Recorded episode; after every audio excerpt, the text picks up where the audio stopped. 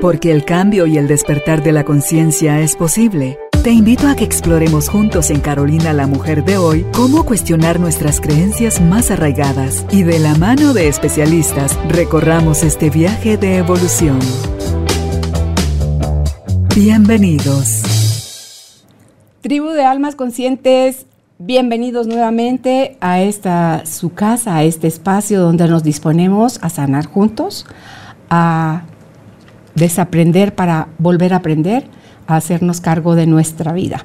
Hoy tenemos una invitada que trae un tema para mí, por demás importante, porque resulta que así nos van a ver al final de la vida cuando terminamos haciendo cambios. Y muchas veces eso puede limitarnos a seguir expandiéndonos. El tema que vamos a tratar hoy con Dagmar Polasek es miedo a ser la bruja o el brujo del cuento. Bienvenidos, bienvenidas. Empezamos. Hola Dagmar, bienvenida a esta tu nueva casa. Hola Carolina, hola a todos. Qué felicidad estar aquí en este nuevo espacio. Aprovecho el momento para darte las bendiciones y proponernos que esta nueva etapa inicie con felicidad, con bendición, con alegría con mucha plenitud y libertad para ti, para mí y para ti que nos escuchas. Amén. Hecho está. Gracias, Dagmar. Eso lo recibo con, el corazón abierto y aumenta mi, mi alegría, mi ilusión de estar desde este nuevo espacio compartiendo ahora todas estas herramientas que hacen que se bajen las rayitas del miedo, de la incertidumbre, del seguir cometiendo los mismos errores, de tomar esa fuerza que nos viene de nacimiento, Dagmar, para poder eh, ejercer eh, nuestro derecho a, la vida a través de decisiones más amorosas. Y, hace un momentito, cuando estaba yo presentando el tema, digo yo, wow. Y, si supieras ahorita lo que estoy sintiendo, Dagmar, por Dios te lo prometo, te lo voy a tratar de describir. Es una cosa acá, como que en, la unión de los dos hemisferios del cerebro, ahí siento como una vibración muy fuerte. Y es donde como que estuviera entrando información, porque lo que pasó por mi mente fue el pensamiento ante las nuevas decisiones, ante la reconexión con el amor, ante hacernos cargo de nuestra vida, Dagmar, nos van a ver mal.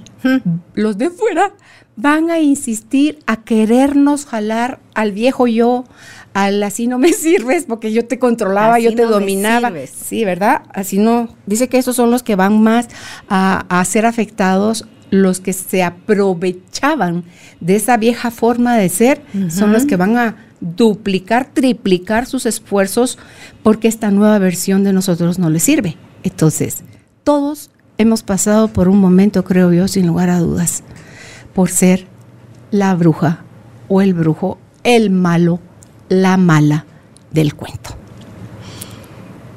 Y les digo, véanlo, Vean esa parte de, porque esa es una creencia nada más.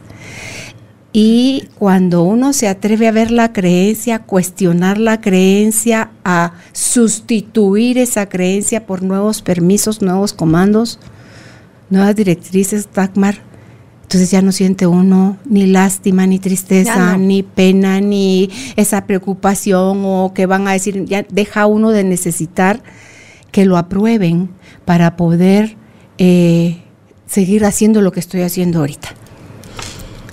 Me encanta cómo describes esto acá. Si, si cada uno que nos observa pone su mano acá encima, aquí está más caliente que acá, que acá o que acá. Aquí hay un calor, porque esta es el chakra de la corona, que es el que nos conecta con la divinidad y por donde nos baja la información. Así que, en efecto, están aprovechando que estamos aquí hablando con ustedes para que nosotros transmitamos información. Y a mí sí me pasa mucho en el trabajo en la clínica que hay momentos en que me escucho a mí misma y digo, mi misma no soy yo. mi misma te pelaste, no, esa no eres tú. Bárbara. Ajá, sí. Pero sé perfectamente que no soy yo. Sé que estos espacios en que nos han regalado el derecho, el privilegio de compartir con las personas, eh, son espacios sagrados, Carolina, porque nosotros estamos al servicio de la libertad y de la felicidad. Y uno de los caminos de la libertad es precisamente el decir no, mm. el poner límites, el defenderme a mí. Entonces, cuando las personas van a terapia, y de las primeras advertencias que les hago es que tienen que leer la letra pequeña de empezar en terapia. Y la letra pequeña es, van a caer mal allá afuera. Van a empezar a recibir, como a las semanas me pasa mucho que me dicen, Dagmar, fíjese que me estoy peleando con todos en mi casa, dicen que tengo mal humor, dicen que estoy insoportable, todos me gritan que, que voy a terapia si estoy odiosa o estoy muy agresivo. ¿Qué me pasa? La terapia no funciona. Y les digo, no, precisamente la terapia está funcionando. Porque estás empezando a romper con los otros lo que te habían impuesto. Mm. Como decías, las otras personas nos van moldeando y es su tarea moldearnos cuando vamos creciendo. Y lo que la otra persona nos da al crecer es su conocimiento, su mundo, su entender. Pero nosotros como vamos creciendo y somos pequeños necesitamos que alguien nos preste su información. Y la información de los papás, de los maestros, de la iglesia es la información que ellos tienen. Pero la adolescencia es precisamente este espacio en el que los jóvenes y los niños dudan de lo que mis maestros, mis adultos, mis grandes me dijeron. Y es cuando el individuo, el niño, el jovencito se hace la pregunta, ¿y a mí qué me gustará? ¿Y yo qué querré ser? Y naturalmente los jóvenes empiezan este proceso de rebeldía. Y llegan los papás con el pelo parado. Mm. El niño está rebelde, la niña está rebelde, es que viera cómo era de dulce. Y este, yo les digo, todo niño sano debe de rebelarse y debe de pasar por ser el hijo malo en ese momento, porque la única forma de conocerme es, no gracias, ahorita no quiero esto que me diste, no quiero esto que me diste, quiero conocerme. Y necesito no escucharte, no seguirte, no estar de acuerdo contigo. Y esta es la primera adolescencia, que es la que todos tenemos claro, la rebeldía de la primera adolescencia, que es entre los 13 hasta los 25 años. Y ahí, yo creo que la peor etapa es como entre los 13 y los 15. Y eh, ahí también hay mucho ensayo, Carolina, porque es cuando ensayan el fútbol americano y es lo más importante del mundo y al año o a los dos años ya no les interesa. El amigo es el más importante del mundo y al tiempo se dan cuenta que no esta forma de vestir es la más importante y después la dejan el pelo largo, el pelo azul, las uñas, el piercing, el tatuaje. Todo es parte de esa búsqueda y generalmente después de pasar por ser malos, por ser rebeldes, vuelven al, a retomar quienes eran antes y a integrar lo nuevo. Lo interesante es que hay una segunda adolescencia. hay, gente de 60 que sigue siendo adolescente, ya no sé si van en la tercera o en la cuarta o en cuál van. Pero sí, les, el síndrome de Peter Pan, ¿verdad? O sea, que se quedan ahí parqueados por cuánto tiempo. Sí, pero esas las personas creo yo que no logran hacer bien su Ajá, porque la adolescencia, la rebeldía, la maldad, es necesaria vivirla, experimentarla, gastársela. Ya no la necesito, ya la guardo con todo lo demás. Eh, la segunda adolescencia saludable, normal, es entre 35 y 45 años. Esta la conocemos como la Middle Age Crisis, la crisis de la edad mediana, que la teníamos más vista antes en los hombres, como cuando se iban al gimnasio, se ponían todos guapos y eh, se compraban el carrito de patojo, su camisita de patojo y resulta que las mujeres también pasamos por esta crisis. Y en esta segunda adolescencia hay un volver a revisar a papá y a mamá. Pero ya no ahora, ya no tengo 13 años, ya tengo 35. Ya no vivo adentro de la casa de mis papás, ya vivo con mi esposo y mis hijos.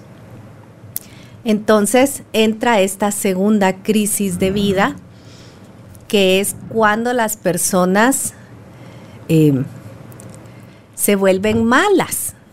Es cuando hay la racha esta, no sé si te acuerdas que hay un periodo en el grupo de edad en el que todo el mundo empieza a tener amante o en el que todo el mundo empieza a ponerse eh, botox o todo el mundo empieza a ponerse cirugías y a rechazar a los papás, a pelearse con la pareja, a pelearse consigo mismos. Esta es una segunda adolescencia. Si la primera adolescencia no se cumplió, no se terminó de sanar, la segunda adolescencia va a tener este tema. En la primera estás buscando tu identidad y eliges voluntariamente relacionarte con los pares. Se te hacen más sabios tus pares que los adultos. Totalmente. ¿Verdad? Entonces, eso es ya ir en contra de lo establecido. Solo por eso. Para los papás. Sí, pero para el individuo eso es lo ah, necesario y sano. Y está haciendo lo correcto, según él. Pero como nos llevan como un poco a la, fuerza y no, venga Entonces, para acá. a los que no se les dejó. Ok. Lo terminan a las a los 35. Ahí lo, lo quieren procesar, desaguar o algo, pero esa tampoco es la manera correcta. ¿O sí? O sea, si así haces las cosas que mencionaste entre los 35 y los 45, te estás metiendo en más líos, ¿no? Exactamente, porque cuando a la primera adolescencia no me dejaron ser rebelde, no me dejaron procesarme, me faltó fiesta, me faltó rebeldía, me faltó experimentar este sueño que tenía, me faltó conocerme a través de esta pareja. Entonces a veces pasa que llevo mala la tarea, la llevo incompleta, no la completé en la adolescencia porque mis papás, la iglesia no me dejaron. Entonces, ¿qué es lo que estamos viendo? Que a los 35 y 45 hay una segunda adolescencia sana, pero si no vengo libre de mi primera adolescencia, esta segunda adolescencia se va a volver em, negativa, lo que lo que debería. Es es importante aclararlo, tienes toda la razón. Entonces se vuelve negativa porque me hizo falta cumplir mi sueño y mi sueño era irme un año, pero ahora tengo hijos, tengo esposo, tengo trabajo, pero necesito irme. Te sientes como preso. Ajá. Entonces, esta persona empieza a hacer conductas para que lo suelten, para que lo dejen libre y a veces de malas maneras. Hace daño. Hay un issue grande, creo yo, con la libertad, Dagmar. No les damos libertad a los niños de chiquitos, que come, qué ropa se pone, qué hace, qué deporte practica, qué clase extracurricular lleva o toma, a qué equipo le va, qué religión va a practicar. O sea, ni el equipo pueden escoger porque en la casa ya somos de este color. Sí, y ahí cómo se te ocurre porque te van a buscar la forma, si son amorosos, de convencerte de que ese no es el equipo, sino que vente para acá con nosotros. Entonces, eso nos pasa de niños. De adolescentes queremos los papás seguir ese mismo ritmo. Ajá. Pero si ya viene presionado, frustrado, con sensación de a la madre, a mí no me dejan ni elegir qué ropa me voy a poner. Porque a los niños chiquitos, yo oí a la vez pasada a un par de mujeres jóvenes, mamás de niños como de 3, 4 añitos, y ellas tendrían viejas, viejas, viejas, 28. Ah. Entonces te digo así, ah, qué viejas. O sea, eran, eran patojas, donde iban en su conversación. O sea, ya deberían de tener otra forma de pensar. Pero en su conversación iba, una le decía a la otra, ¿vas a creer que fulanita, era una nena de la que estaba hablando, que fulanita, me hace berrinche? Porque no se quería poner la ropa que yo le elegí, o sea, súper combinada, súper linda, súper muñequita, ¿verdad? No se quería poner. Y entonces le pregunté, ¿y entonces qué te querés poner? Entonces acá vestimenta que obviamente la mamá no aprobaba, ni combinaba, ni era para el evento al que iban, ni nada. la mamá? Sí, sí, sí. Entonces, la, a la fuerza le hace ponerse lo que la mamá dice. Entonces la niña se va empurrada pues al, lugar a donde tiene que ir porque es más conveniente que digan, ¡guau, qué linda tu hija! Mira, qué hermosa, y su vestido, su lo que sea a que la ista fregada se pase como la gran diabla en la piñata, porque con ese vestido no se puede trepar a donde se quiere trepar, no ah, quiere correr como quiere correr, no puede. Entonces, no puede ser niña. No, entonces eso, muchas veces, Dagmar, son los errores que cometemos con nuestros hijos, donde poco a poco les vamos coartando, pero eso así, llegan a la adolescencia y ahí ya quieren quieren, de adolescencia ya quieren los papás que se comporten como mini adultos. Exacto. Y entonces, ¿cómo te vas a comportar como adulto si lo único que traes son exigencias que te forzaron, que te obligaron a hacer cosas en contra de ti? Te, van apagando de tal manera, Dagmar, que te terminas robotizando mm. y ya tienes que esperar de afuera que te digan qué decisión tomar, cuándo hacerlo, con quién relacionarte, por qué hacerlo de esa forma. Y como no tienes fortalecido el músculo del criterio, de la elección, del error, el fracaso, de vuelve a elegir. Entonces, ahí ves las metidas de pata, Dagmar, y los muchachitos cada vez más confundidos, más frustrados, porque las exigencias de los papás hacia los hijos van en aumento. Totalmente. Y entonces, ¿cómo se convierte esa persona si cuando llega a la edad adulta, porque hay, hay gente a la que incluso ya casada, la mamá se sigue metiendo en la vida con o el quién casarse, cuáles invitados van, con qué vestido qué muebles comprar, qué no hacer, dónde hacer la fiesta, cuál es el menú. Ya te compré el pasaje de avión a donde yo quiero que se vayan porque yo me moriría por ir ahí.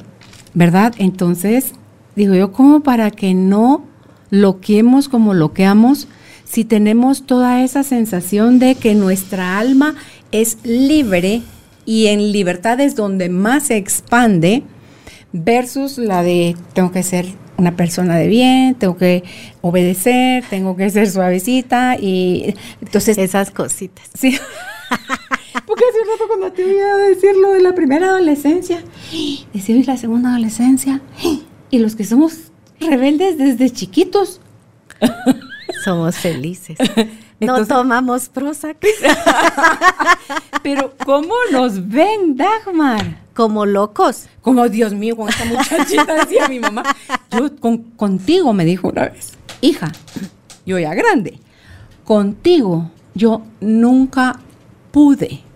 Mami, ¿y quién le dijo que tenía que poder? Ala, sí. Cuando el rollo era dejarme ser si usted no me está viendo que me convertí en una persona de mal, no estoy loca. Le digo, mami, fíjese en la frase que dice, por sus frutos los conoceréis. ¿Usted le afligen mis frutos? Bien frutosas. Sí, No, no, no, hija. No, no, no. Al contrario, estoy, estoy muy orgullosa de ti. Y entonces, Miner, decía, mami, usted sufre gratis. Sí. Porque no me puede ver de otra forma en la que yo me tenía que amoldar, amoldar a lo que usted creía que era lo mejor para mí. Es que así nos estructuraron, Carolina. Sí. Y por eso es que dentro de la literatura sana, del desarrollo sano, está la rebeldía como un paso necesario en la definición de la autonomía del individuo.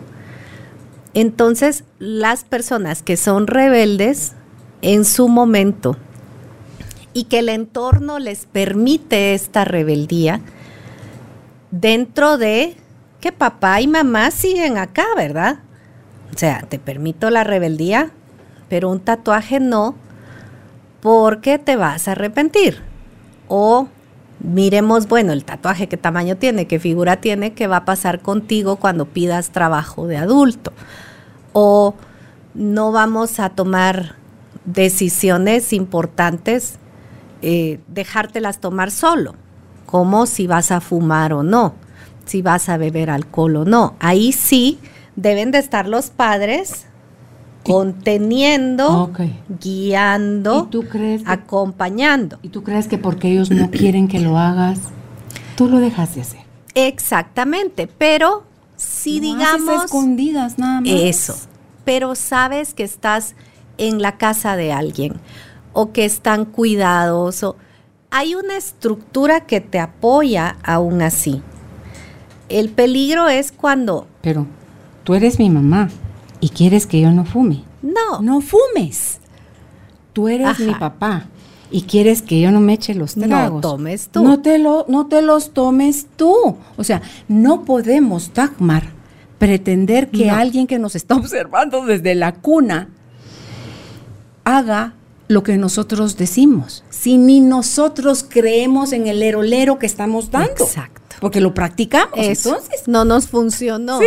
Toda esa incongruencia confunde todavía más a los hijos y dice, mm, no, no, no es confiable, o sea, no, ¿cómo lo va a creer? Exacto. No grité si me lo está diciendo a gritos. Entonces, ¿cómo, se implementa la, estructura? A gritos, a condiciones, a castigos, a malos tratos.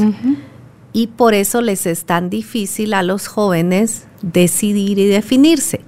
Por eso es que la primera adolescencia no se llega a completar estas rebeldías, no se llega a conocer la persona. Y por eso es que vemos de los 35 a los 45 años esta segunda adolescencia en la que, como ya no vivo en la casa de mis papás, ahora voy a fumar, ahora voy a tomar, ahora voy a tener el amante, ahora me voy a hacer daño. Pero ya están fuera del tiempo, fuera, porque ahí hay entonces, como dices tú, si se toman los traguitos de jóvenes, sabes que hay algún papá, alguna mamá, hay alguien conteniéndolos.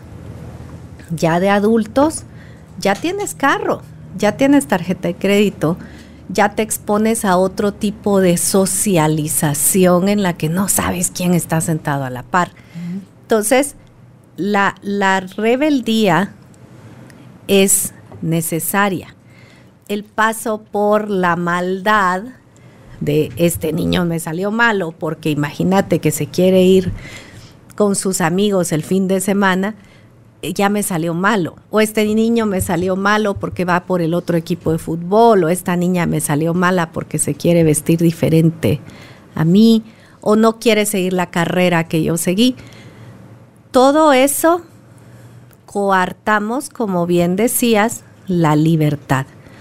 Y crecemos con miedo mm. a mis necesidades internas. Y tus decisiones, tus propias decisiones. Porque cuando me escuché, cuando me sentí, cuando dije voy a seguirme a mí, me castigaron, me expulsaron, me dejaron solo. Entonces, no sabemos cuidarnos a nosotros. Y vamos creciendo frustrados, vamos creciendo incómodos porque estudié la carrera que mis papás querían. Trabajé trabajo donde me dijeron que trabaje. Soy buena esposa, soy buen hijo, soy buen hermano, soy... Pero no soy feliz. Y ahí es en donde viene esta crisis de los 35 a los 45, en donde me hago preguntas y digo, si hice todo bien, ¿por qué tengo depresión? ¿Por qué tengo ansiedad? ¿Por qué no me gusto? Y todos son felices conmigo, todos dicen, ay, tan bueno que es. Ay, es que es una belleza de persona.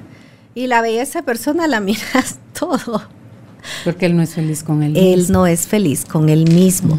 Entonces, nuestra intención de la charla de hoy es que para alcanzar la felicidad, para alcanzar la libertad, para defender mis deseos, mis necesidades, para cumplir mis sueños y tener una vida plena, voy a tener que empezar a ser malo o mala.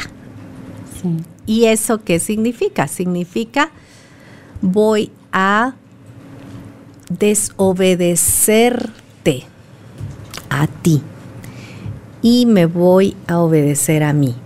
Pero vieran ese proceso en clínica cuando las personas empiezan a tomar el derecho y el permiso de escucharme, cuidarme, seguirme y le empiezan a decir a los otros, detente, no sigas más, no te voy a permitir que me digas más qué hacer o cómo pensar o qué creencias debo tener. En ese momento surgen batallas campales en la casa, en el trabajo, en la casa de los padres. Y la persona también pasa por crisis importantes.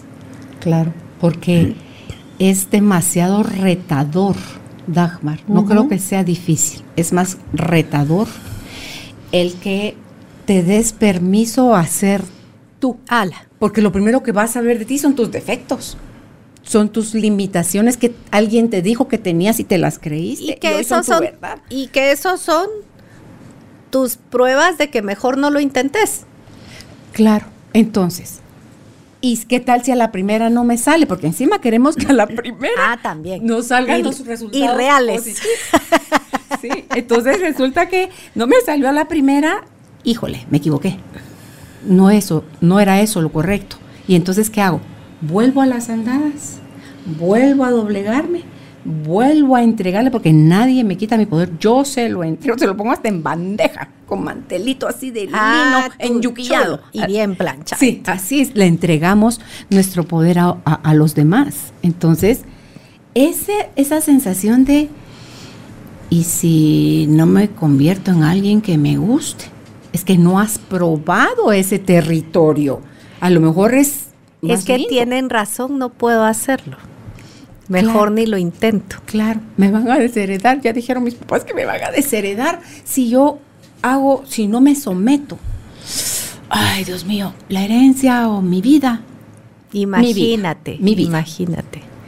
Tengo una cantidad de mujeres entre los 40 y 50 años que están asistiendo a terapia y que ellas fueron buenas hijas, fueron buenas mamás, fueron buenas esposas y fueron tan buenas que nunca trabajaron por un sueldo. Sí trabajaron siendo mamás y sí trabajaron poniéndole el hombro al esposo en las empresas y el esposo, gracias al trabajo y al respaldo de ellas, a su complemento en la vida de ellos, y a veces adentro de la empresa, los esposos han llegado a generar grandes cantidades de dinero en buenas fortunas, porque ellas fueron buenas esposas, buenas madres y apoyaron allá en la empresa. Pero nunca se cuidaron a sí mismas en papeles. Entonces, no tienen ni un vaso a su nombre. No tienen ningún respaldo económico, ningún derecho dentro de la empresa, ninguna propiedad en la casa. Y en este apagarme a mí que tú nos comentas y que nos recuerdas, en este yo no importo, yo no hablo, yo me callo, yo soy solo, yo soy solo la esposa, imagínate. Y el otro ha tenido lo que ha tenido y ha desarrollado la fortuna porque gracias a solo la esposa, él ha crecido con ella a la par. Y la respuesta que ocurre a través del tiempo es que él se va sintiendo poderoso económicamente y muchas veces se va perdiendo en este poder económico. Y a veces traduce en un maltrato físico, emocional y psicológico a la esposa y a los hijos. Y ellas llegan a terapia a los 40, a los 50, sin poder salirse de esa situación. Dagmar, a eso se le puede sumar o puede ser la base de aquellas mujeres que sufren cuando los hijos emprenden su camino, ya sea que se van a estudiar al extranjero o se casan eh, o quieren vivir aparte en la misma ciudad que los papás, pero en un apartamento aparte, que cuando ellos elevan su vuelo, tienen ellas el síndrome del nido vacío, porque todo el sentido de su vida estaba puesto en ellos, ni siquiera en la relación de pareja, ni si, o sea, obviamente para empezar, ni siquiera en sus propias necesidades, ni en la relación de pareja, ni como ver de qué manera ella generaba algo que le retribuyera económicamente y poder armar un propio capital chiquito, Pero Ni un, ni un sueldo se asignan tú. Entonces, para comprarse un chicle tienen que pedirlos, yo no sé cuánto cuesta un chicle, pero tienen que pedir. Sí, hay gente así, yo no entendía, nunca entendí eso, nunca lo entendí. es que somos rebeldes, gracias a Dios, pero la mayoría de las personas intentan esa rebeldía y desde temprano en la vida se las cortan. Eh, el ejemplo que hemos hablado otras veces del elefante en el circo, mm. que cuando es chiquitito lo ponen eh, en un en algo inamovible con una cadena gigante a la patita y cuando crece el elefante ya es una pita en una silla que perfectamente se puede llevar la silla donde quiera con la pita, pero el elefante ya no se mueve. Entonces, lo que estamos entendiendo es que para ser feliz conmigo, para ser libre, debo conocerme, debo cuidarme y debo revelarme. Pero la sociedad está diseñada para que existamos en diferencia y para que no tengamos permiso a escuchar mi alma. Lo que está ocurriendo últimamente, Carolina, es que yo siempre he hablado de estas cosas, me acuerdo, y siempre me veían como loca. Pero veo que de unos 5 o 10 años para acá ya se puede hablar. Gracias a Dios. Que ojo que tampoco es para irse al extremo opuesto, no es libertinaje, no. es hacer lo que me dé la gana, porque con eso se puede confundir también la libertad. Y, y es que por eso es un tema tan delicado, porque cómo se sostiene en la luz y en el amor la libertad. Más para acá me voy a hacer daño, más para acá me hacen daño. Más para allá abuso de ti. Entonces, por eso son temas tan, tan sutiles y tan fáciles de que con un punto y una coma mal puesta ya te cambia todo el sistema. Entonces, la invitación a todos los que nos escuchan es que debemos conocernos a nosotros mismos, fortalecernos, respetarnos y amarnos. Desarrollar una confianza personal y es, han de estar así como, y el título no era ser el malo, cuando haces todo eso te vuelves el malo, el non grato para un montón de gente. El rebelde mm. más famoso de la historia se llama Jesús. Y lo pusieron en la cruz por rebelde, porque él hablaba de amor, de libertad, de verdad. Entonces no se equivocaron de programa ni confundimos el título. Es todo esto lo que está atrás del ser, porque cuando uno se, porque tiene tanto miedo a ser el malo o la mala del cuento. Es que porque nos confundieron. Porque se cambiaron las señas. sí, ser el malo para quien se aprovecha de mi tiempo, de mi esfuerzo, de mi conocimiento, es que yo voy a dejar de servirlo y voy a usar mi conocimiento, mi tiempo, mi fuerza, mi enfoque en mi sueño. Entonces, el que abusa de mí va a tener que trabajar. ya no le voy a poder seguir sirviendo, sorry.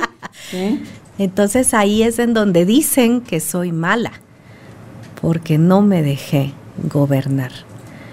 Y, ahorita que hablabas de, de, los, de las mujeres que se les van los hijos, me acordé tanto de cuando íbamos a comer a donde mi abuela y éramos 15 personas en una mesa, todos bien sentados, bien comidos, bien contentos, bien servidos. Y mi abuela no se podía sentar a comer. Tenía que servir. Tenía que servirnos. Y, con el tiempo mi mamá, que es otra rebelde, le decía, mamá, siéntese. ¿En qué la ayudamos? No, no, no, no, no. Yo los tengo que servir. Creencias. Creencias. Que gracias a Dios están cambiando. Y creo que nosotros estamos siendo este puente de conexión entre una generación, las nuevas generaciones y las anteriores que sufrían tanto. Sí, porque ponele yo cuando vine aquí, nosotros somos 23, cuando Luis, el que vive en Irlanda, está aquí en Guatemala, sin él somos 18, o sea, es un, número grande de comensales cada sábado en el desayuno.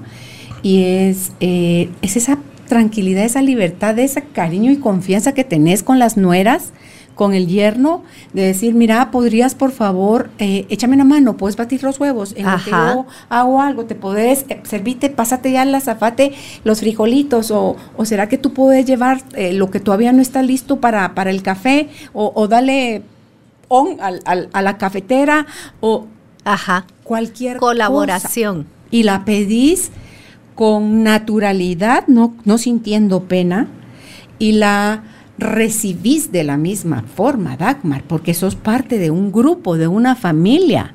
No, es, no son mis invitados que los que se sientan en la sala a esperar a que... A mí me encanta cuando hay gente que aunque sea invitada dice, te ayudo, te llevo, lo traigo. Eh, saben que no tenés quien lave platos, se ponen a lavar platos contigo. Dice que los verdaderos amigos son los que se van hasta el último, momento cuando te ayudan a recoger, a lavar, a limpiar ya todo eso. Si tú te sentís incómodo en una casa, hasta para un vaso con agua, vas a pedir permiso.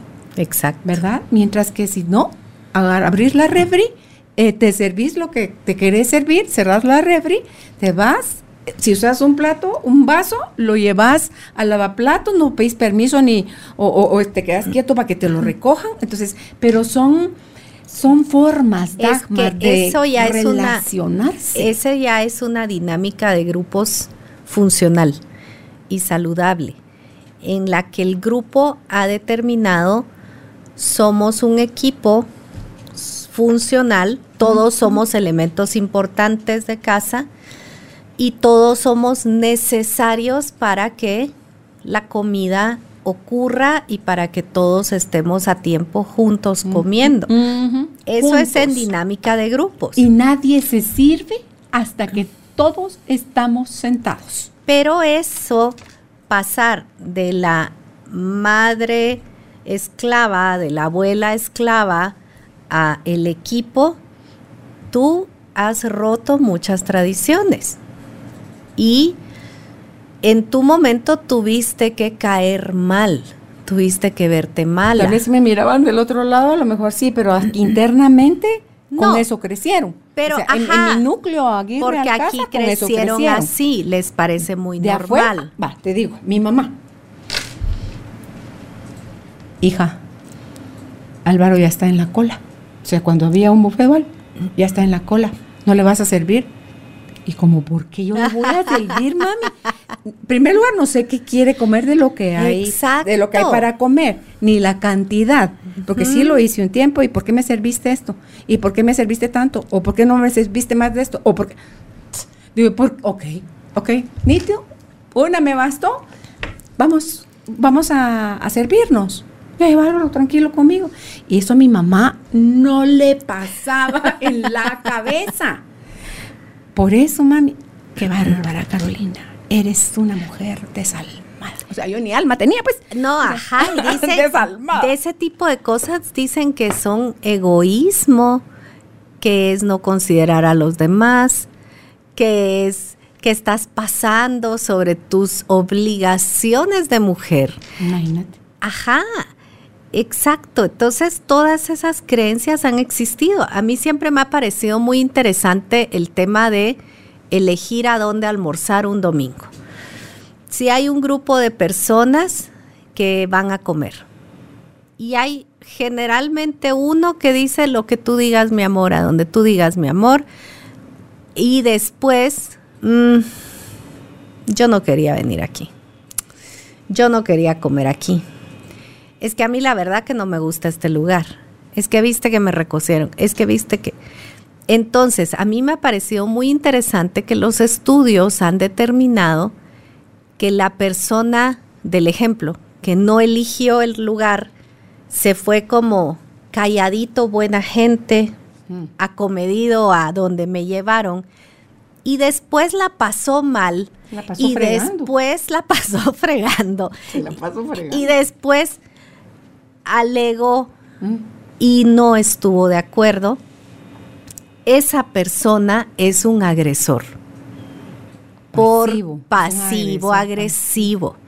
Porque en el momento en el que yo no digo mi necesidad y te permito que tú decidas por mí, yo me estoy negando a mí y te estoy dando a ti el derecho de decidir sobre mí. Pero como bien dices, tú no sabes qué quiero hoy. Entonces, si eliges sin que yo opine, vas a hacerme sentir incómoda y te voy a cobrar mi incomodidad. Pero empieza por el lo que tú digas, mi amor. Esa es una agresión. O si no cobra la incomodidad con palabras, las va guardando. las caras las acciones. se vuelve una olla de presión, es una bomba de tiempo, porque después en una cosa que cualquiera diría, ¿y aquí qué pasó? O sea, va a explotar porque aguantó, aguantó, aguantó. Exacto. si tú entregas tu poder, no te quejes, no hagas caras, no ataques, no, porque no tenías ni idea, no tenías voluntad, no tenías nada, vive la consecuencia. Pero eso que, que, marcaste ahí, que quede claro, que si no opinas, si no atiendes, que tú también puedes tener un gusto, un criterio, un deseo de hacer algo y no lo validaste, no lo, no lo llevaste a la acción, eh, que seamos pasivo-agresivos, eso es súper doloroso como aquel que grita, como aquel que empuja, para el, para el pasivo agresivo y para el que recibe la agresión. Claro, porque el pasivo agresivo tiene todo el enojo por dentro, lo tiene todo. Y el otro lo recibe como tal. Y el otro de verdad que adivina y dice, ay, el otro día que fuimos a este restaurante no estuvo cómoda. Bueno, voy a, voy a llevarlo a este otro restaurante. El otro día. ¿Y qué pedimos de comer? Lo que tú digas. Ajá. A mí me da algo. A mí me da algo. Entonces, estamos hablando de víctimas. Y la víctima ya es alguien que está con agresión interna, que está sintiéndose en desventaja, que está sintiendo que no tiene poder de elegir, porque sí le quitaron su poder de elegir, pero por alguna razón no sabe que ya de adulto o de adulta puede buscar su poder y puede recobrarlo. derecho Entonces, ya si nos metemos en el tema de la víctima, esta persona que se las lleva de todos me hacen mal, a nadie le importo, tú elegiste por mí, pero no pensaste en mí, ¿verdad? Porque si hubieras pensado en mí, te acordarías que esa comida no me gusta. Yo me quedé callada, porque saber dónde vi esto. Muy real me salió, fíjate. Voy a ir a mi terapia. Entonces, lo interesante de la víctima, y este es otro shock que, van a decir, ¿qué? La víctima en realidad está agrediendo. La persona que se pone de, pobrecito de mí, en realidad está tomando las riendas y la fuerza de la agresión para tirar su enojo. A través de lloriqueos, reclamos, nadie me quiere, nadie me voltea a ver, ahí está tomando la fuerza de agredir a los otros. Entonces, ahí es en donde el que vive con la víctima o el que recibe todo esto de la víctima trata de salvar el día o trata de hacer cosas para que la víctima no la pase tan mal. Y resulta que en la codependencia del que quiere salvar el día, mete la pata y queda mal. Entonces entran en este círculo de dolor, en este círculo de violencia, que nadie sabe que hay violencia, pero sí sienten que algo pasa. Después me quedan con dolor de cabeza, quedan con dolor de estómago, quedan como, pero si tan contentos que fuimos a comer y por qué salimos todos, ¿por qué me caería mal la comida? Dice, me hizo mal el camarón. El camarón no te puede hacer El camarón está buenísimo. Si el camarón está muerto, no te va a atacar, no te va a hacer nada. Era el estado en el que tú comiste lo que te hizo mal. Entonces, el ser el malo, el ser la mala, es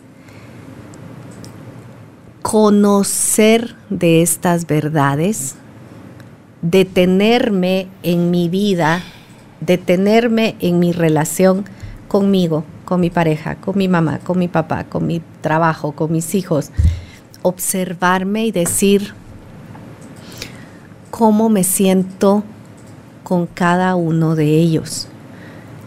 Y buscar qué necesito hacer. Y ahí es en donde entra la terapia, y ahí es en donde estas personas empiezan a decir, por favor, si vamos a comer juntos, elige lo que quieres comer, si no, no voy. ¡Ah! ¡Ay, qué mala! Y ahora, ¿por qué no quieres ir a comer conmigo? Entonces, las personas que estamos en proceso de sanar, y esto es bien importante, las personas que estamos buscando mejorar nuestra calidad de vida, parecemos malas. Y nos toca ser las malas y nos toca venir y denunciar. Aquí está cometiéndose una injusticia porque tú no estás haciéndote cargo de ti. Me estás obligando a mí a hacerme cargo de ti y no te gusta. Así que no lo voy a hacer más. Y ahí es en donde empezamos a ser malos.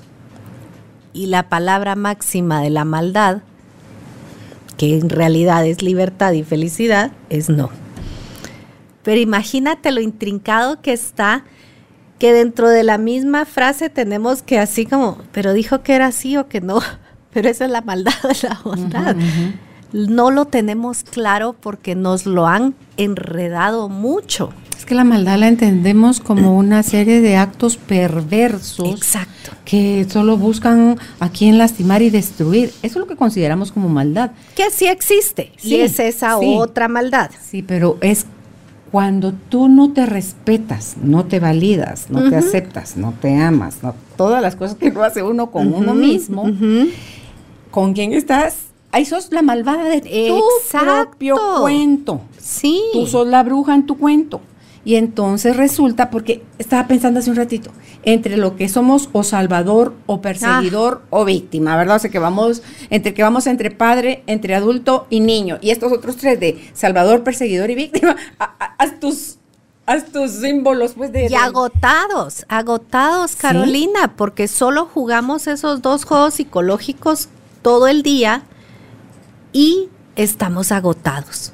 Sí, entonces, asumiendo... E infelices. que- sí, porque es afuera. Es que mira, cómo me trata mi marido.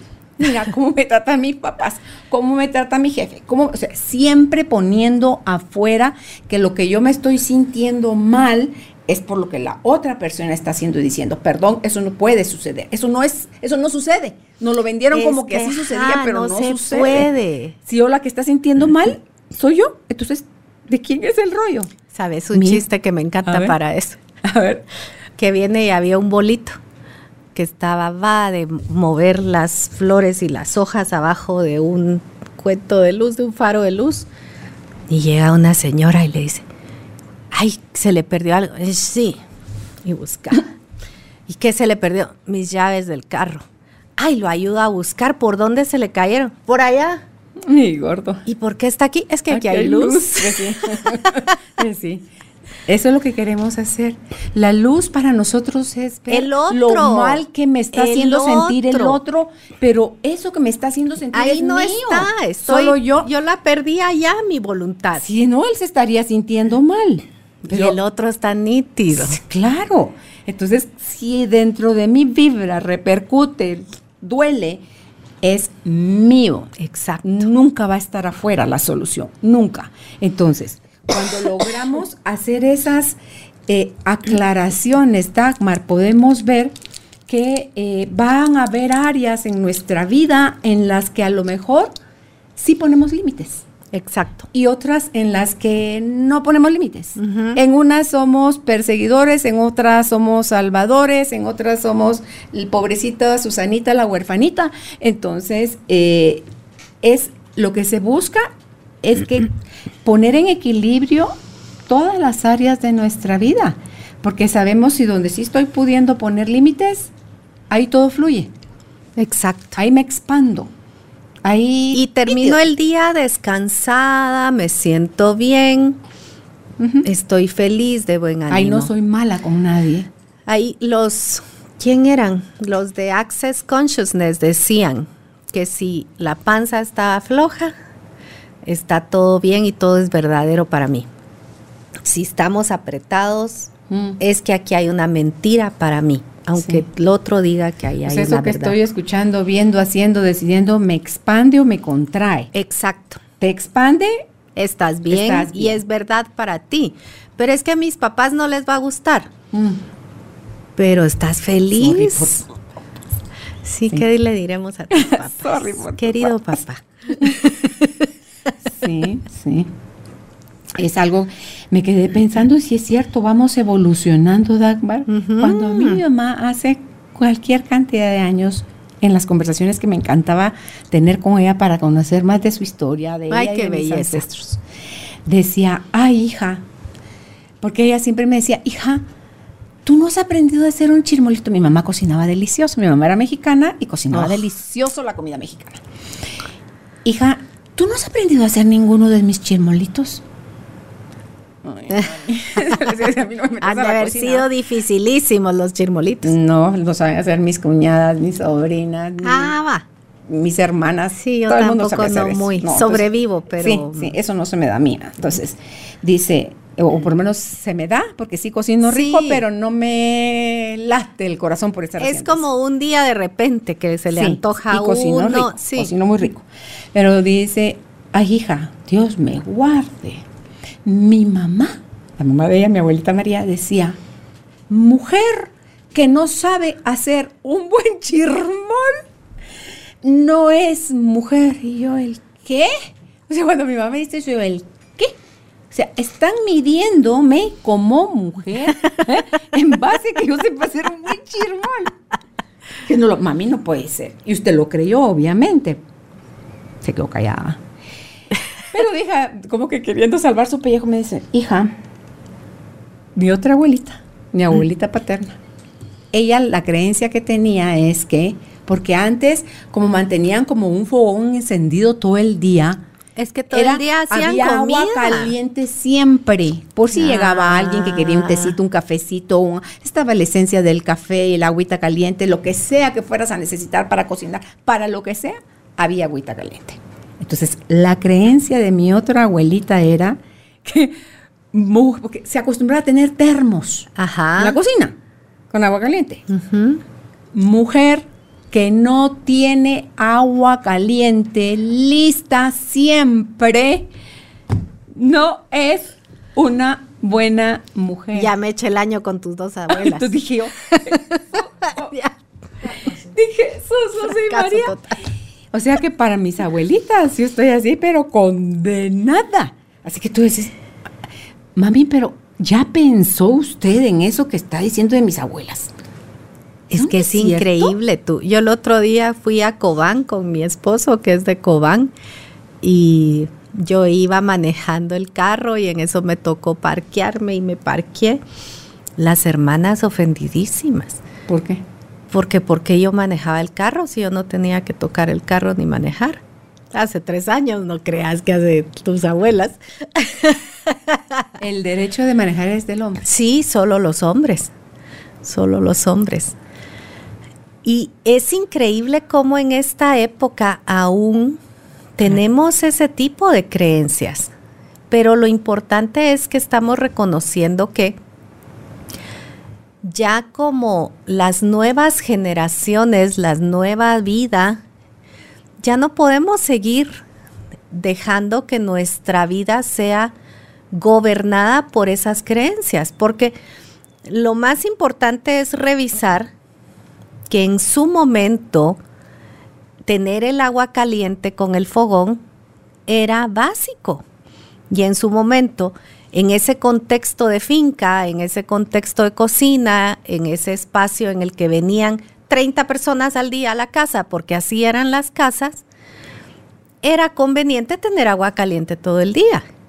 Hoy en día, que estamos solitos todo el día, estudiando, trabajando, haciendo mandados, nos juntamos un rato, ya sería inconveniente tener agua caliente todo el día en una casa. Apachas el botón y en lo que jala la taza, la cucharita, el café, la bolsita de té, lo que sea que te vayas a hacer, ya está el agua hirviendo. Exacto. La sirves y san se ¿Has acabó. visto a ese negrito de Twitter que para todo hace así? ¿No? Es un negrito que ahora como los patojos quieren in- inventar el agua azucarada y la verdad es que en este contexto está bien, porque ellos quieren crear nuevas creencias y creen una nueva experiencia y nuevas formas de vivir.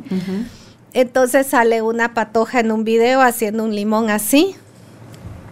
Y el negrito mira el video, lo pone y después pone un limón, agarra un cuchillo y lo parte en cuatro. Y hace así, como ya existe la forma de abrir un limón. En lugar de machacarlo. Ajá, pero es las nuevas generaciones nos están haciendo la guerra a las viejas generaciones porque de alguna forma han definido esa forma de vivir y esa forma de pensar no los hizo más felices a mis abuelos o a mis padres o a mis bisabuelos.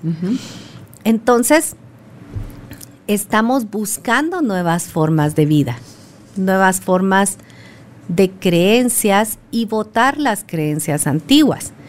Yo creo que por eso estamos en una crisis social tan importante, porque ahorita sí hay mucha gente mala cuestionando a los viejos, cuestionando a la tradición y planteándose nuevas fórmulas de felicidad.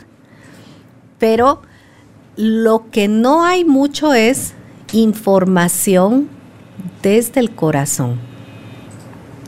Y esa creo que es una de nuestras gigantescas responsabilidades y privilegios, Carolina, el, el poder aportar a las personas con información para que sí busquen su libertad, sí pongan límites, sí se pongan a salvo, sí digan que no, pero no se hagan daño.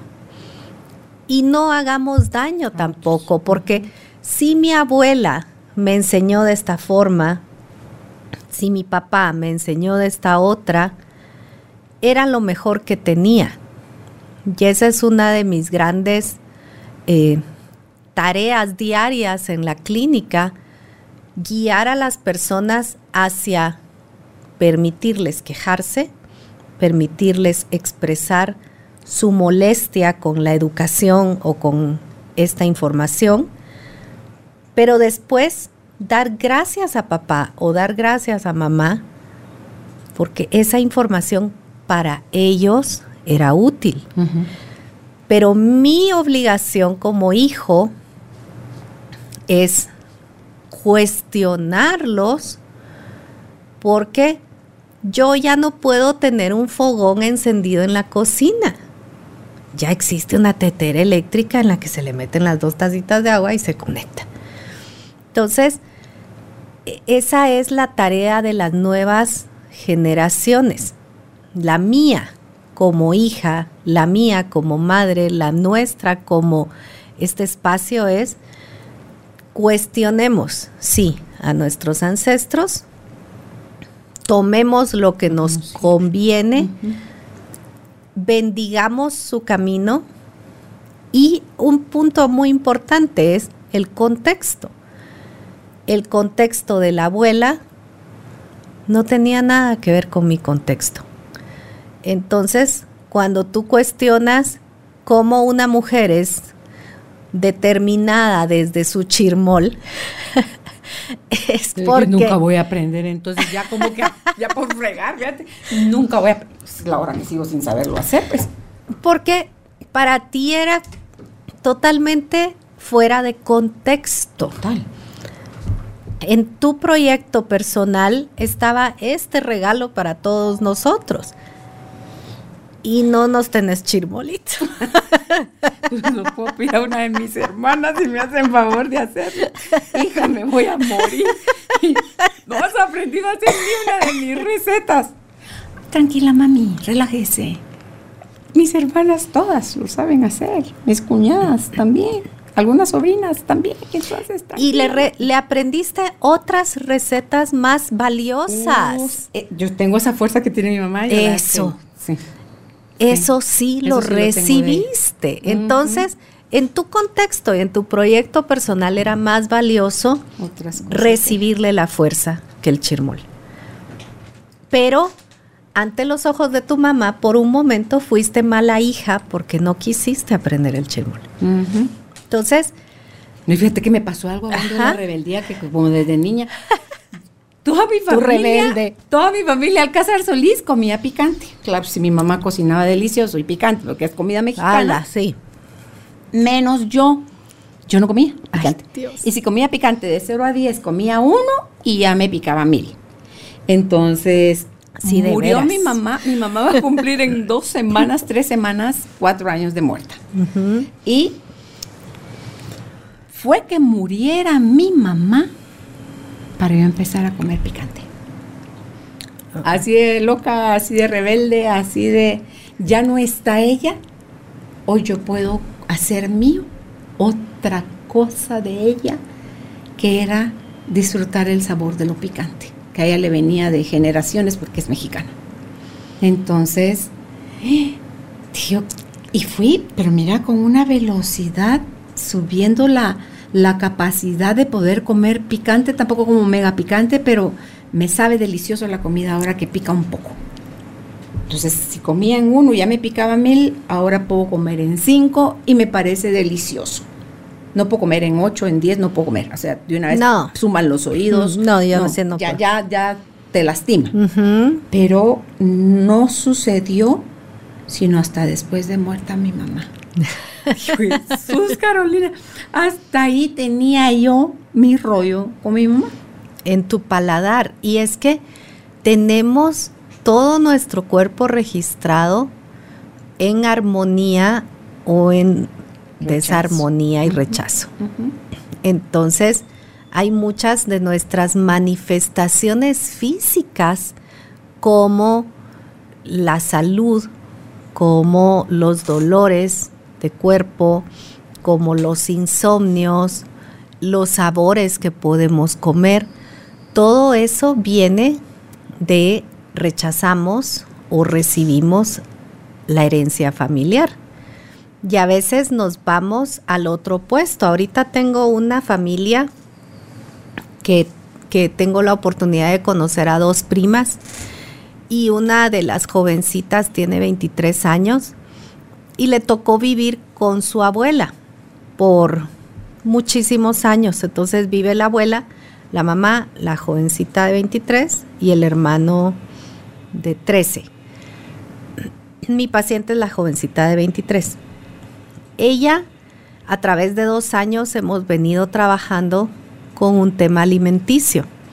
De, eh, ella antes tenía anorexia, tenía bulimia, ya no lo tiene, ya come bien, pero ahora se volvió vegana. Eh, come bien, ya va la nutricionista, se alimenta, está bien en su peso y todo, pero sigue siendo uno de sus temas importantes la comida y regular su comida. Y me dice, es que en mi casa lo único sobre lo que puedo mandar es sobre lo que me meto a la boca. Lo otro no. Y en es que regular a mamá. Ajá. Y en mamá es la comida, ¿no? Sí, mamá es la comida. Y en estos días fue interesante porque la abuela paró en el hospital porque la abuela tiene un trastorno alimenticio de vinches y exceso de comida, entonces la abuela se puede comer 20 mangos en una sentada, una caja de pollo campero gigante en una sentada, se puede comer lo que quiera cuando la dejan y se les escapa no la dejan, sino cuando les juega la vuelta, se da sus atracones importantes. Entonces fue muy interesante reconocer que la abuela está en este lado del espectro con exceso de comida y un sobrepeso importante. La nieta está en este lado del espectro de la comida, con rechazo a la comida, no comer y ahora es vegana, entonces no come muchos eh, ingredientes y tiene bajo peso. Y el hermanito de 13 ya está manifestando anorexia. ¿Y qué hay en la mamá, que es la que está entre estos dos polos? de la mamá, no sé mucho todavía. Okay. De la mamá no sé mucho todavía de su conducta alimentaria. O sea, pero como ella creció con la abuela, Exacto. Porque me dijo, y me dijo literal. Pero empezó en los excesos también. Exacto. Pero es interesante cómo el, la plataforma es comida y uno se vino al exceso de comida, comida y el otro se vino a poca o nada comida. Pero tomaron, ella quería no parecerse a la abuela y en la no libertad en el no quiero ser como tú, igual se metió el, el trastorno alimenticio, pero del otro lado. Entonces, yo creo que estoy siendo libre porque no estoy atracándome como mi abuela y controlo mi comida, pero tiene un trastorno alimenticio. Entonces, eh, ella cayó adentro de la patología para evitar a la patología de la abuela resistió aquello y la copió igual. El opuesto del problema. La copió exactamente igual. Parece diferente, pero es lo mismo. Y ahí, ¿cómo resuelves? Integrando. Exacto. Entonces, ahora que acabamos de ver a la abuela, estamos empezando a trabajar otro acercamiento hacia la comida y hacia la libertad como... Y es que mira, Dagmar, todo es energía. Exacto. Nosotros, las emociones, los sentimientos, la comida, el dinero. O sea, todo lo que podamos ver, los árboles, las plantas, los animales, todo es energía.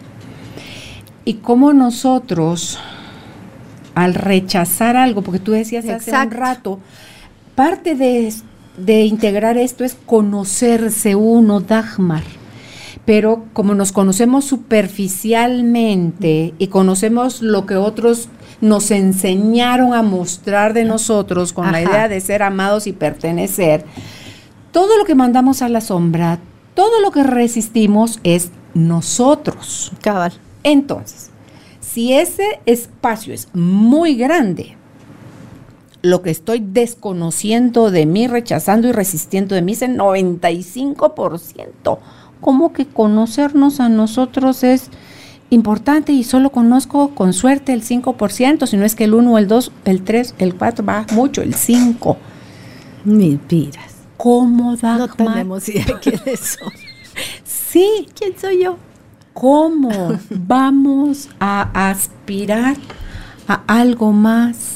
Yo leía con esto del, de don Miguel Ruiz que dice, no te creas lo que te dices, porque son conceptos que aprendiste de otros. Esa es la voz del conocimiento, los pensamientos, la voz loca, la loca que nunca se calla en tu cabeza. Dice, no te creas lo que te dices a ti mismo, pero dos consejos, tampoco le creas a los otros, o sea, a nosotras no nos crean, por favor, porque lo tienen que experimentar. es que esa es la clave del conocimiento, dudar, hacerme preguntas, cuestionar. Entonces, cuando a ti algo te resuene, pero dice, no le creas al otro tampoco porque es su voz del conocimiento lo que está hablando por él. Con mis filtros, con mi información. Claro, pero dice, pero tampoco te cierres a escuchar lo que el otro está diciendo, porque va a haber cosas que el otro dice que van a resonarle o no a tu alma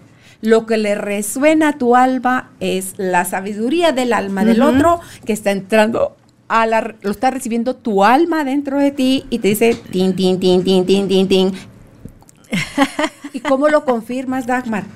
Te erizas, te quedas así como con cara de susto, así como... Cuando te hace el sentido algo que estás recibiendo como información reveladora. Ese es el famoso insight te dan escalofríos. Total. El corazón se te, te, acelera. Hay algo adentro de ti que te dice, por la gran... Ahí es. Ahí es. O sea, eso era. Es así de simple, sí. Entonces, no te creas todo lo que te dice. te dices tú a ti porque la mayoría es basura de lo que nos decimos. Hablamos muy negativo y despectivo de nosotros mismos. Mal educados. Y no le creas al otro, pero no te cierres a escuchar. Digo yo, wow entonces, así de simples esos dos consejos. Ahora póngalo en práctica. ahí, ahí la simplicidad se vuelve reto. Pero el ir encontrando uno sus respuestas internas, Dagmar, lo que vas a sentir, lo que decías hace un ratito de, de Access, te expande. Está apretado, no es. Te contrae así como... Y, y aquí ve, es, cinco dedos arriba del ombligo. Se siente cabal. Ahí está. Entonces, si ahí usted le está latiendo que así. No es para ti. No, no lo hagas. No es hoy, no es de esa forma. No lo hagas.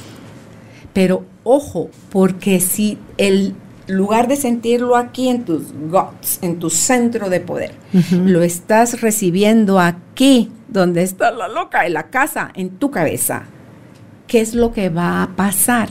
Van a ganar tus prejuicios, vas a cerrarte a la llave que podía abrir el baúl de tus cachivaches. Pero para tener un baúl disponible, necesitas abrirlo y sacar los cachivaches y sacarlos con gratitud y decirle gracias muchacha, no los necesito, eh, me hago cargo, ya estoy adulta, puedo cuidarte a ti, niña interior, puedo eh, protegerte, podemos tomar decisiones más amorosas. Pero si te cierras, ¿por qué no? Nada que ver. Y es que una de las acciones externas físicas que nos ayuda a empezar este proceso es ordenar el closet. Ir a ver la ropa y elegir ropa y sacar ropa. sacar a regalar, sacar a donar, elegir esta me la quedo. ¿Ya de viste ahí, lo de Maricondo? Ah, la amo. Soy Maricondo es la maestra de eso. Búsquenla en YouTube. Sí, Ahí tiene ocho programas donde el ejercicio que yo hice. Y ella agarra la ropa y le pregunta a la pieza de ropa si le da alegría. Y es increíble, Carolina, porque hay ropa que tenemos arraigada con una memoria de miedo o de dolor porque ese día nos pasó algo que nos incomodó. Pero ahí sigue en el closet. Ahí está. En la gaveta. Ajá. Y también dicen que los diarios, los libros, las fotos, hay que también limpiar la librera, limpiar el escritorio, limpiar la, refrigeradora. tu carro, todo habla de ti. Abajo de la cama, que no hay que tener nada debajo de la cama. Entonces, cuando a mí me llama tanto la atención dos cosas físicas de, de la clínica. Cuando empiezan en terapia, al ratito me cuentan, fíjese que ordené mi closet y cambié mi cama de lugar, y pinté mi cuarto. Sin que se lo sugiriera. Sin que se los diga muchas veces. Y otras veces empiezan el diario, empiezan a escribir y empiezan a comunicarse. Y una de las cosas más importantes para mí del diario es hacerme preguntas. Mm. Porque el diario tiene muchísimas, muchísimas, muchísimas funciones que es llevar un registro, tener una comunicación interior conmigo en la que me cuento a mí qué me está pasando y cómo me voy sintiendo. Y el diario debe de ser secreto y privado porque ahí debo de ser absolutamente libre para decirme a mí cómo me siento realmente. Y si necesito utilizar groserías, las debo de utilizar. Y si esa página queda muy cargada, la puedo romper para no guardarla con esa información. Pero el hacerme preguntas, lo que nos decías hace un ratito, como nos han entrenado, entrenado, es que somos mega programados. Mega programados a obedecer todo lo que nos dicen los otros y a creerlo eh, menos mal ya hoy en día ya sabemos que de internet sí hay que dudar, pero acuérdate que los diarios para los abuelos, el, el periódico era verdad. Entonces hacerme preguntas es, ¿qué quiero yo? ¿Qué necesito yo? ¿Qué me hace feliz? ¿Qué me hace infeliz? ¿Qué rechazo yo? Y ahí es en donde los demás empiezan a quejarse de, uno porque lo perciben como que uno está siendo malvado o malo, porque cuando yo me empiezo a hacer preguntas, me empiezo a respetar y a escuchar y a reconocer. Entonces, ya no te voy a permitir a ti afuera de mí que me faltes el respeto o que me vuelvas a perder de encontrarme y oírme. Una cosa ahí, Dagmar, nada más, para ir cerrando ya. Esto, cuando yo estoy empezando a tomar mis propias decisiones porque estoy eligiendo mi forma de llevar mi vida, no debo justificar ante nadie, porque esa es una acción de adulto. No debo justificar mis cambios ni convencer a nadie de por qué esto es lo mejor para mí. Va a haber gente ah. que lo va a tomar bien, te va a respetar, te va a aplaudir y te va a decir, en lo que yo te pueda servir, contá conmigo. Y si están, como tú decías, como los papás, que están como para contener, no para estrangular ni asfixiar. Porque sí es valioso tener una persona que si metí la pata porque todavía no me conozco, ahí me ayudas. Sí. Porque hay gente que nos quiere bien y en libertad, Dagmar. Esos son los que se quedan ahí al lado de uno. Pero va a haber otros que te van a cuestionar, te van a atacar, te van a señalar, te van a decir. ¿Por qué? Quédate callado. No los vas a convencer. algo bien importante y creo que se los he comentado en otros, en otros es cuando una persona pasa a la libertad, el grupo se siente amenazado. Cuando una pareja decide divorciarse, cuando una persona decide ya no quiero continuar en esta relación de pareja, el grupo de amigos se asusta porque piensa mi pareja también va a considerar dejarme. Y se asustan porque dicen, yo también he pensado y he considerado salirme. Entonces, cuando una persona rompe el status quo, rompe el equilibrio en el que todos estamos jodidos y sufriendo, pero es equilibrio. Sí. Doloroso, pero equilibrio. Pues eso es lo que tenemos y de lo que vivimos. Mm. Cuando una persona nos rompe el equilibrio, nos abre esta puerta a lo desconocido. Y decimos, híjole, ¿y si me voy para allá? O si las personas que quiero se van para allá. Y empieza la posibilidad de que nos liberemos. empieza la posibilidad de que desajustemos esto por una vida mejor. Mm. Pero siempre hay guardianes de la vida antigua. sí, sí. Que no van a estar de acuerdo. Sorry. Sorry para ti y para mí que estamos más entrenadas a, eso. Ya, ya somos rebeldes de profesión, fíjate. de corazón. Ah, sí, mucho gusto. rebelde siempre. No, yo no fui rebelde siempre. Fue con los años que, que me, hice las preguntas. Me hice las preguntas. Entonces, para los era buena esposa, era buena hija, era buena hermana, era buena en todo y era infeliz. Para los que no es sorry. Ajá. ¿Cómo los alentas para que por lo menos piensen, no para que lo hagan, porque nadie los va a poder hacer. Ustedes van a hacer las cosas cuando les lata y de la forma que, encuentren necesario hacerlo. Mira, si te oyen a ti en la radio es porque no están tan contentos. tiene que haber algo más, ¿sí?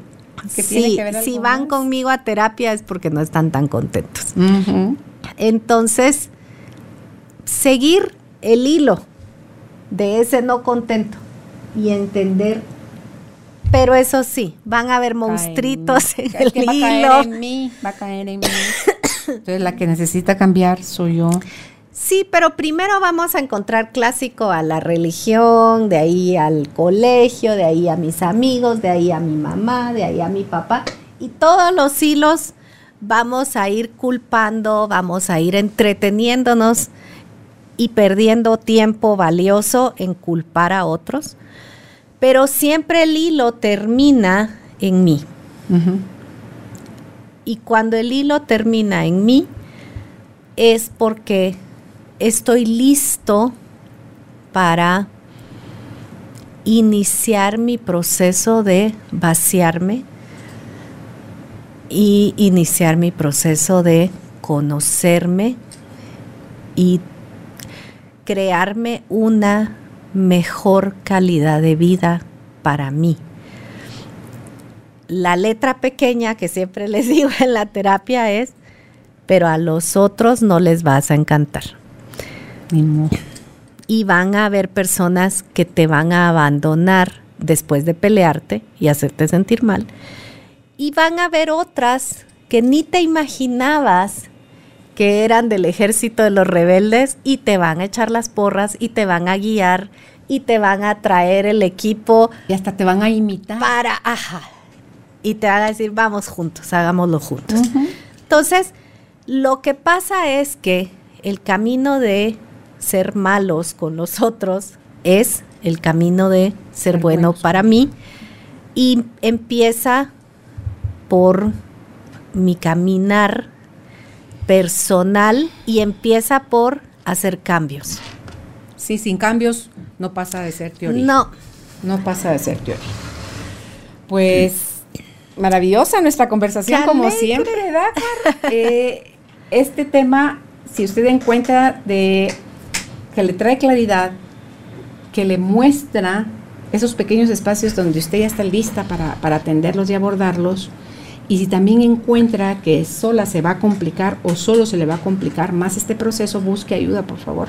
Dagmar le puede acompañar, ella es licenciada en psicología y a ella la encuentran para contactarla en redes sociales, así como Dagmar Polasek, psicóloga clínica. Y si es para hacer una cita al teléfono 2385-7601. Repito el teléfono de la clínica, 2385-7601. Si usted nos escucha desde el extranjero, recuerde anteponerle el área code de Guatemala, es 502. Y si aún no eh, te has suscrito a nuestra página, la invitación la hacemos en cada momento. carolinalamujerdehoy.com.gt. Gracias por, por escucharnos. Gracias por aceptar nuestra invitación, Dagmar. Un Hasta honor. una próxima oportunidad. Muchas gracias. Gracias por ser parte de esta tribu de almas conscientes. Recuerda visitar nuestra página web carolinalamujerdehoy.com.gt para más información de estos temas y de nuestros invitados. Tenemos más programas, blog, libros, talleres, tienda en línea y material exclusivo para quienes se suscriban. Encuéntranos en redes sociales como Carolina la Mujer de Hoy.